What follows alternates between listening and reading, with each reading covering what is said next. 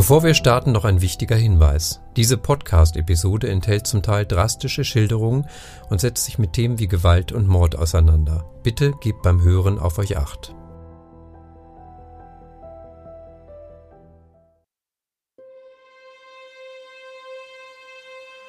Welcher Fall geht besonders unter die Haut? Zusammen mit der langjährigen Polizeireporterin Susanne Will spreche ich über schlaflose Nächte und einen der spektakulärsten Fälle ihrer Karriere, den Nürnberger Bärentod.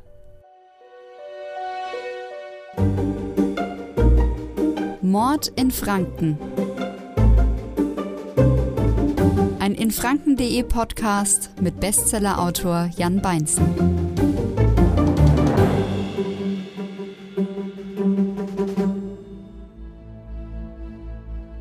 Wer noch den perfekten Ort zum Podcast hören sucht, den empfehle ich es mal mit Bus und Bahn zu probieren.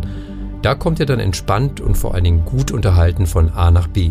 Denn unser Partner VGN bringt euch in Franken fast überall hin. Auch zu den Orten dieser Podcast-Staffel. Wir bleiben in Bewegung dank des Verkehrsverbundes Großraum Nürnberg. Viel Spaß! Hallo und herzlich willkommen zum Mord in Franken, dem Krimi-Podcast. Mein Name ist Jan Beinzen. Ich bin Autor von Franken und Frankreich-Krimis und heute bei mir Susanne Will, leitende Redakteurin bei der Saale Zeitung in Bad Kissingen und in einem früheren Leben Polizeireporterin. Hallo Susanne. Hallo Jan. Freut mich, dich wiederzusehen. Ja, freut mich auch. Wir kennen uns nämlich schon viele, viele Jahre. Woher und wie genau, das werden wir gleich noch erfahren. Aber erzähl doch erstmal, wenn du dich rückbesinnst an deine Zeit als Polizeireporterin, wie war denn das so?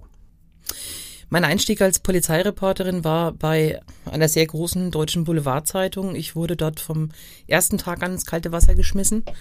Es hieß, eine Mutter habe in Fürth ihr Baby umgebracht und ich soll doch jetzt bitte mal daraus fahren und recherchieren.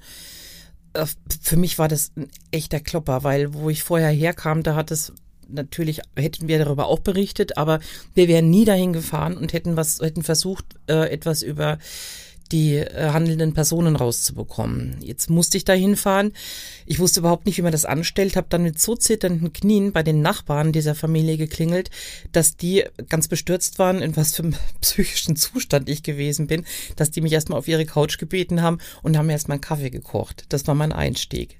Ein sehr harter Einstieg. Mhm. Aber das war ja nur ein kurzes Gastspiel. Danach warst du dann bei der Abendzeitung. Richtig. Da kommen dann kommen wir dann zusammen. Mhm. Ich war damals äh, auch bei der gleichen Zeitung und habe damals als Lokalchef gearbeitet. Mhm. Wir waren also direkte Kollegen. Und worüber ich mir damals keine Gedanken gemacht habe, sondern mhm. ich habe das einfach nur hingenommen oder akzeptiert oder war mhm. froh, mal wieder eine Polizeireporterin zu haben. Das ist ja ein ganz schöner Schleudersitz. Ähm, wie wird man eigentlich Polizeireporter? Was muss man mitbringen? Gibt es da eine spezielle Ausbildung oder wie kann man sich das vorstellen? Also leider nein. Äh, leider gibt es keine richtige Ausbildung und ich wüsste auch tatsächlich gar nicht, wie die ansetzen sollte. Was man unbedingt mitbringen muss, ist äh, Empathie. Das ist zwingend notwendig. Ähm, und einen, einen gesunden Menschenverstand. Man sollte keine Scheu haben vor Menschen und man sollte durchaus in der Lage sein, auch äh, schreckliche Bilder sehen und verkraften zu können. Also man darf kein zu, ja, keine zu weiche Schale haben nee. für diesen Beruf. Nee. Mhm. Gibt es denn einen Fall, wenn du mal zurückdenkst, der dir besonders unter die Haut ging? Oh, das sind etliche. Also ähm, eigentlich müsste man die Frage andersrum stellen, welcher ging mir nicht unter die Haut. Äh, dann tatsächlich haben wir Polizeireporter und wir hatten ja damals noch die super Kollegin, die Andrea Uhrig. Ähm, wenn wir unterwegs gewesen sind, äh, wir hatten ja immer mit Menschen in Ausnahmesituationen zu tun, immer. Ja. Mhm. Und äh, da war beispielsweise mal ein sehr, sehr schwerer Unfall, das war 2009. Da sind drei Jugendliche ums Leben gekommen. Ich glaube, die waren 15, 16 und 17 Jahre alt. Das alleine ist schon fürchterlich. Ja. Ähm, und auch dieses, dieses, diese Unfallszenen dann immer. Es ist immer bemerkenswert ruhig. Äh, du hörst den Generator der ähm, Lichtgiraffen der Feuerwehr. Ähm, und wir mussten immer warten, bis wir das vertretbare Bild auch machen konnten, nämlich der Abtransport der Leichen. Also wenn das alles ganz ordentlich ist, wenn die Särge einfach in die Leichenwägen reingeschoben werden. Das hat in dem Fall sehr, sehr lange gedauert, weil ich weiß nicht, ob die Polizei damals einen neuen Weg gegangen ist. wie auch immer, äh, es haben sich die Eltern der toten Jugendlichen an der Unfallstelle von ihren Kindern verabschiedet. Und das sind Szenen, die kriegst du nie wieder aus deinem Kopf. Nie. Das kann ich mir vorstellen. Das muss eine sehr belastende Erfahrung sein, die man dann auch ja. sicherlich immer lange mit sich herumträgt. Mhm.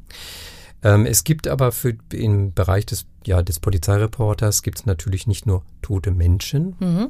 sondern es gibt teilweise auch tote Tiere. Mhm. In meinem Buch Bärentod, da greife ich nämlich wahre Ereignisse um die mutwillige Freisetzung von äh, vier Eisbären im Nürnberger Tiergarten auf. Das war im Jahr 2000, liegt also auch schon eine ganze Weile zurück, war aber spektakulär, ging bundesweit, machte das Schlagzeilen. Und du warst damals mit vor Ort live dabei als Polizeireporterin.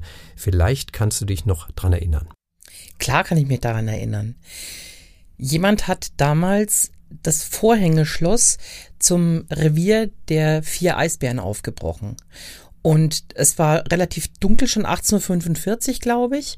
Äh, es war im März, wenn ich mich richtig erinnere. Ja, März. März, genau. ne? Mhm. Und äh, auf einmal meldet sich ein Zoogast mit seinem Kind bei einem Verantwortlichen, sagt, er rennt ein Eisbär frei rum. Und als die noch gar nicht richtig realisiert haben, was da jetzt passiert ist, war klar, alle vier sind ausgebrochen und die waren bereits schon ähm, ja nach hinten haben die sich verzogen und nach hinten heißt, da ist dann nur noch Wald, der Reichswald und äh, da trennt nur noch ein ziemlicher Luschi-Zaun diese vier großen Raubtiere von dem Wohngebiet. Ja, und was hast du dann vor Ort erlebt? Das ist auch so eine Geschichte, die vergisst man nie. Auch wenn wir in dem Fall kaum eine Chance hatten, wirklich vor Ort zu sein. Der Tiergarten in Nürnberg ist riesengroß, äh, ist ein ganz, ganz groß umzäuntes Gebiet. Und äh, naturgemäß hat die Polizei dann da niemanden mehr reingelassen. Das hieß also, wir waren auf äh, Informationen über die, ähm, die Pressekonferenz angewiesen. Und viel hat sich dann auch erst im Nachhinein ähm, geklärt oder ist offenbar geworden, wie dramatisch diese Situation gewesen sein muss. Du hast mir vorhin im Vorgespräch schon etwas geschildert, ein späteres Gespräch dann mit dem stellvertretenden Tiergartenleiter. Bevor du dieses äh, Gespräch schilderst, hören wir doch mal kurz ins Buch rein. Bärentod, ja eine Mischung aus Kriminalroman und sogenannten True Crime, die wahren Ereignisse von damals gemischt mit einem fiktiven Krimi. Hören wir mal rein.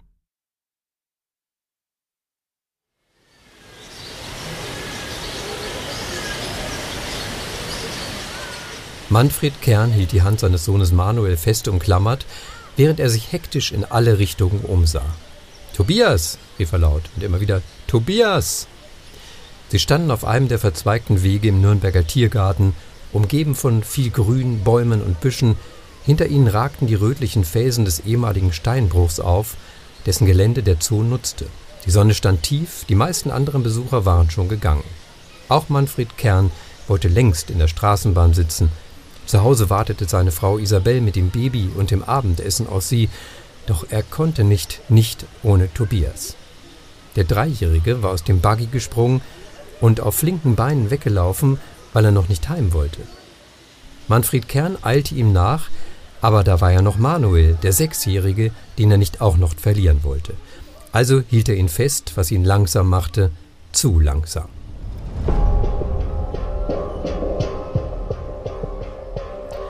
Vor mehr als fünf Minuten hatte er Tobias zuletzt gesehen. Seitdem irrten er und Manuel durch den Tiergarten, begleitet von animalischen Geräuschen aus den Gehegen, Blöken, Krächzen, Fauchen. Manfred Kern spürte die Unruhe, die um ihn herum aufkam, als würden sich die Tiere seiner Sorge um Tobias anschließen. Doch, dass die Affen kreischend auf die höchsten Äste ihrer Kletterbäume jagten und die Papageien in ihren Volieren wie wild mit den Flügeln schlugen, hatte andere Gründe, Manfred Kern lief es eiskalt den Rücken hinunter, als er eine riesige Gestalt über den Parallelweg laufen sah, groß und breit wie ein Kleiderschrank, weiß wie Schnee. Ein Yeti schoss es ihm durch den Kopf, gleich darauf folgte die realistischere Einschätzung, ein Eisbär.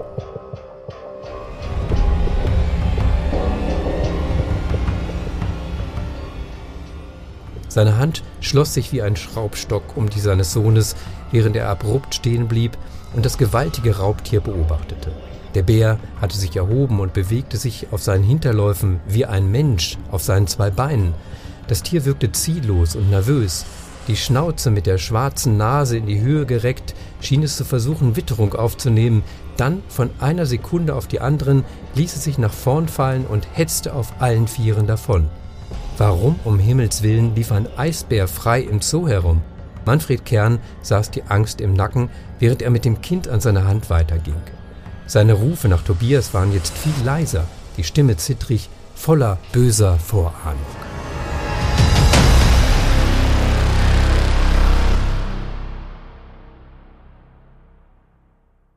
Soweit der Ausschnitt aus Bärentod. Jetzt kommen wir zurück wieder in die Realität. Dein Gespräch, was du danach dann geführt hast mhm. mit jemandem aus der Tiergartenleitung. Mhm. Also um äh, die Hörer jetzt nochmal kurz mit reinzunehmen, ähm, es drehte sich also um, um vier ausgewachsene Eisbären und man sollte wissen, dass Eisbären äh, das größte Landraubtier sind. Und du hast, wenn du einem Eisbären gegenüberstehst und der aggressiv ist, keine Chance mehr. Und wenn du eine Waffe hast, dann musst du die einsetzen.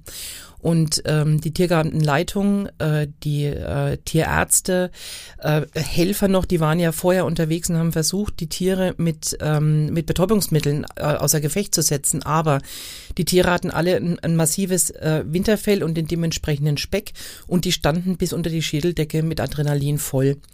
Nichts hat gewirkt und der Vizedirektor des Tiergartens hat mir dann später erzählt, es ist ein, äh, ein schmaler Mensch. Ähm, ich würde ihn jetzt nicht als jemanden bezeichnen, dem man sofort das Attribut Mut auf die, auf die Stirn drückt. Ähm, und er hat erzählt, dass er diesem Yukon hieß der, glaube ich, das war der größte. Ja, genau. Yukon, genau. Yukon. Mhm. Der größte aus der Gruppe äh, der stand vor ihm und dieser Eisbär ist riesengroß und es waren nur ein paar Meter zwischen ihm und dem Eisbären und der wusste, ich habe genau einen Schuss und der muss sitzen. Und er hat dann auch gesagt, das letzte Mal, dass er geschossen hat, das war beim Militär und er hat angelegt, hat geschossen und hat den Eisbären wirklich mittig in der Stirn getroffen. Und anschließend wollte der Pathologe dann auch wissen, wer diesen Schuss abgesetzt hat, weil der brillant gewesen sein muss. Aber ich versuche mich natürlich dann auch in die Situation von äh, dem von diesem Schützen reinzuversetzen. Du hast Todesangst in dem Moment und du hast nur eine einzige Chance. Ja, das dramatische Ereignisse damals, mhm. dramatisch natürlich auch für die vier Eisbären. Fürchterlich. Ja, ganz schlimme Situation. Und der Fall wurde ja nie mhm. gelöst. Es gab Verdächtige, es gab Einen. Spuren mhm. und man konnte es letztlich aber nicht nachweisen. Also es ist nie geklärt worden, warum das Ganze ja, warum das jemand gemacht hat. Mhm. Wie gesagt, mehr Hintergründe dann noch im aktuellen Roman Bärentod. Jetzt kommen wir aber mal auf so einen klassischen Mordfall. Mhm. Ja, wir nehmen mal an, du wirst gerufen als Polizeireporterin, mhm. ein Mord ist in, in der XX-Straße äh, passiert. Du ähm, bist auch bald vor Ort. Schilder doch mal, wie, wie geht das? Wie nah kommst du ran? Ähm, was ist die Aufgabe dann der Pressesprecher der Polizei? Ähm, wie recherchierst du selber oder verlässt du dich dann nur auf die Aussagen der Polizei? Versuch doch mal so ein kleines Bild mhm. zu schaffen, damit man sich darunter was vorstellen kann. Also tatsächlich äh, gleicht sich erstens kein Mord oder kein Totschlag dem anderen und zum anderen ist auch die Recherche immer wieder anders. Aber es gibt natürlich ein paar, ähm, paar Standard-Verhaltensmöglichkeiten, ähm, die man hat als, äh, als Redakteurin in diesem besonderen Aufgabenbereich. Gut ist es, wenn man zu zweit arbeitet, dass äh, ein Kollege oder eine Kollegin in der Redaktion sitzen bleibt und dann schon mal versucht, und das klingt jetzt ekelhaft, aber ähm, das war zu der damaligen Zeit so, und nochmal, es war eine Boulevardzeitung, die versucht, die Nachbarn zu erreichen. Ähm, wer kennt die Familie? Hat jemand irgendwas mitbekommen? Ähm, und man soll sich da nicht wundern, ähm, es ist immer wieder verblüffend, wie auskunftsbereit Menschen sind. Ich habe es mir zur Regel gemacht, äh, wenn ich mit jemandem gesprochen habe und er mir was erzählt hat, dass ich ihm das immer vor Druck, damals gab es noch kein Internet, dass ich ihm das vor Druck gegeben habe zum Geben und Lesen, weil ähm, die Menschen ja. müssen mit dem leben, was sie dann gesagt ja, haben. Sehr fair. Ja, ja, mhm. anders geht's gar nicht. Ja. Und ähm, aber wenn man dann dabei ist und dann tatsächlich es läuft mhm, sozusagen, mhm. also man bekommt die Informationen, man erfährt immer mehr auch von den von den Hintergründen, gerät man da so in eine Art Sog, vielleicht sogar in einen Zustand des Blutrausches, nie. dass man da immer mehr wissen will? Nie, nie, nie, nie. Viele Fälle ähm, interessieren mich dann so sehr, dass ich dabei bleiben möchte, dass ich wissen möchte, wie geht's da weiter. Ja. Das selbstverständlich. Mhm. Ähm, ich erinnere mich jetzt an einen Fall, ähm, der sogenannte Mord in der Tiefgarage, das war in Erlangen damals. Da ist eine junge Frau wirklich bestialisch erstochen worden. Die war bereits Witwe, sie hatte äh, ein kleines Kind, dieses Kind war mit der Tat vollweise. Die Polizei hat elf Jahre mhm. wirklich alles versucht. Ich habe x-fach über die Sonderkommission geschrieben, auch als sie verkleinert worden sind. Ähm, ich durfte in Ermittlungsakten äh, reinschauen was auch nicht unbedingt üblich ist, aber auch die Polizei hat da gemerkt, ähm, je näher sie mit Journalisten sicherlich nicht allen, äh, arbeitet, desto größer ist die Chance, dass sich vielleicht doch irgendjemand meldet, über einen eigenen Schatten springt, was erzählt, was ihm erzählt worden ist, dass es so vielleicht dem Täter näher kommen. Und nach elf Jahren, es war ein formloses Fax, es lag auf einmal bei uns äh, in der Faxmaschine, äh, da stand drin, dass er einen Tatverdächtigen hatten. Und da habe ich gedacht, ich, ich kippt nach hinten um. Ja, Weil das ja. war so lange schon, dass wirklich die Familien drauf gewartet haben, bitte, wann können wir auch endlich abschließen mit der Geschichte? Mhm. Und dann habe ich damals mit einem Kollegen bis in die Nacht hinein äh, gearbeitet. Und die Arbeit damals sah so aus, dass wir tatsächlich Telefonbücher gewälzt haben. Wir haben, um an Telefonnummern zu kommen, bei der örtlichen Metzgerei, Metzgerei angerufen oder in der Kneipe angerufen. Das war im Vergleich zu heute, das war mit, wie mit Hammer und Meißel. Und tatsächlich haben wir dann äh, die Ex-Frau des mutmaßlichen Täters gefunden. Und ich habe dann von zu Hause aus mit der Frau weiter telefoniert und morgens um drei Uhr hat sie mir die ganze unglaubliche Geschichte erzählt. Ähm, tatverdächtig war ihr Ex-Mann. Ähm, und das, das Kind, das gemeinsame Kind damals von ihr und ihrem Ex-Mann hat sich ähm, dieser später Getöteten anvertraut, dass der Vater ist sexuell missbrauche. Die später Getötete hat dem späteren mutmaßlichen Täter, ich muss mich mhm. so ausdrücken, weil mhm. das kommt gleich die Auflösung, ähm, sie hat eben das Messer auf die Brust gesetzt, hat gesagt, ich gebe dir eine Woche Zeit, geh zur Polizei, stell dich selber oder kläre das oder hör damit auf. Der genaue Wortlaut ist natürlich nicht bekannt. Ähm, oder ich gehe zur Polizei. Ah, ja. Kurioserweise mhm. konnte man dem Mann später den Mord nicht nachweisen, aber er hat den sexuellen Missbrauch seiner Tochter gestanden. Und jetzt switche ich nochmal zurück in dieser Nacht, wo ich mit dieser Frau telefoniert habe.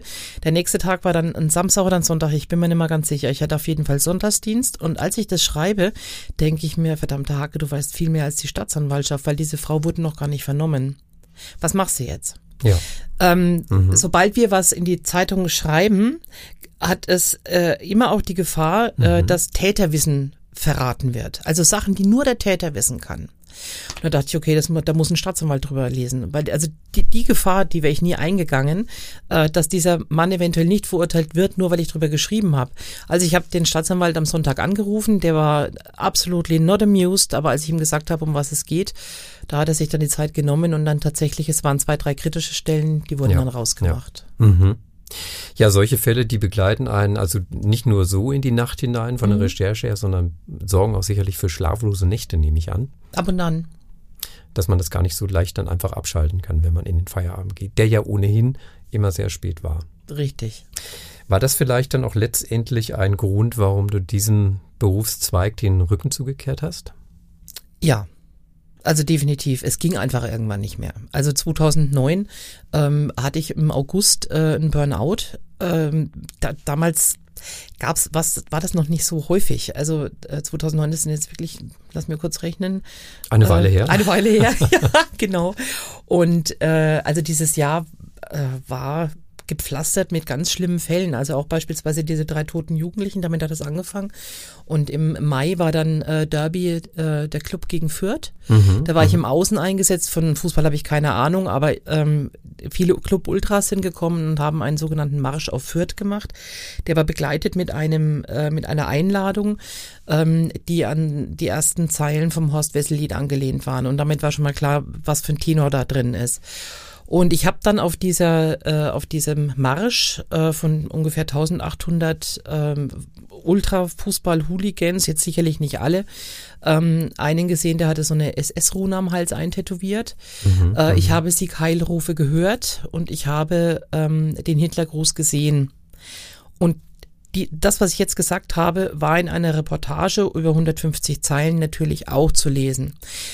Am Montag erschien's und am Montag rief mich der damalige Polizeipräsident an und O-Ton, er sagte, ähm, Frau Will, herzlichen Dank, Sie sind die einzige Journalistin, die geschrieben, geschrieben hat, was wirklich passiert ist. Alle anderen haben nur von einem friedlichen Fußballfest berichtet. Mhm, da dachte ich mir, klasse Wahnsinn, der hat bei mir noch nie angerufen.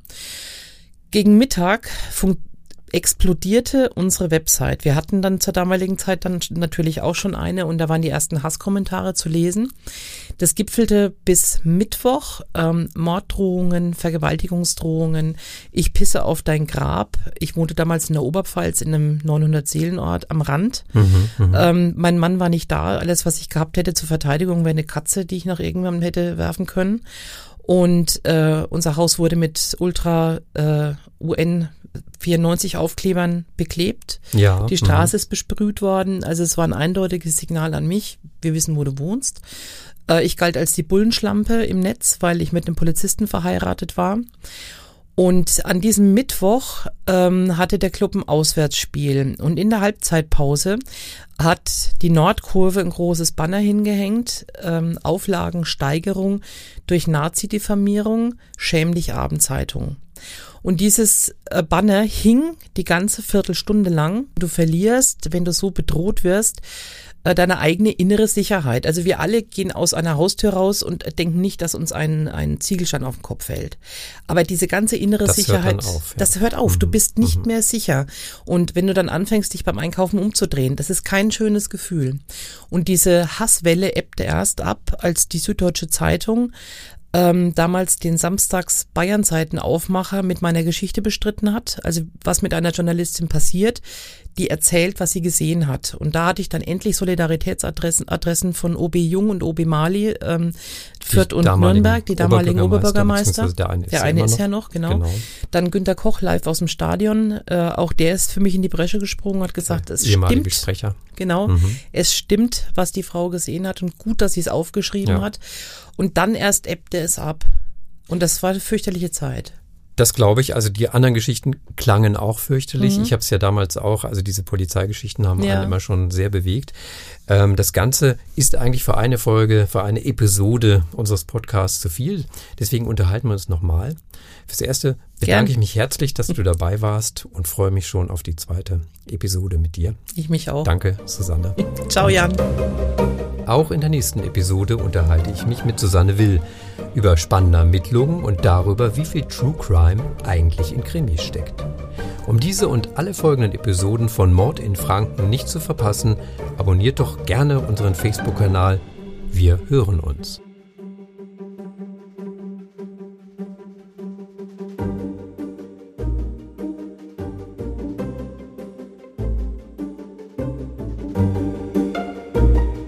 Mord in Franken. Franken.de Podcast mit Bestsellerautor Jan Beinzen.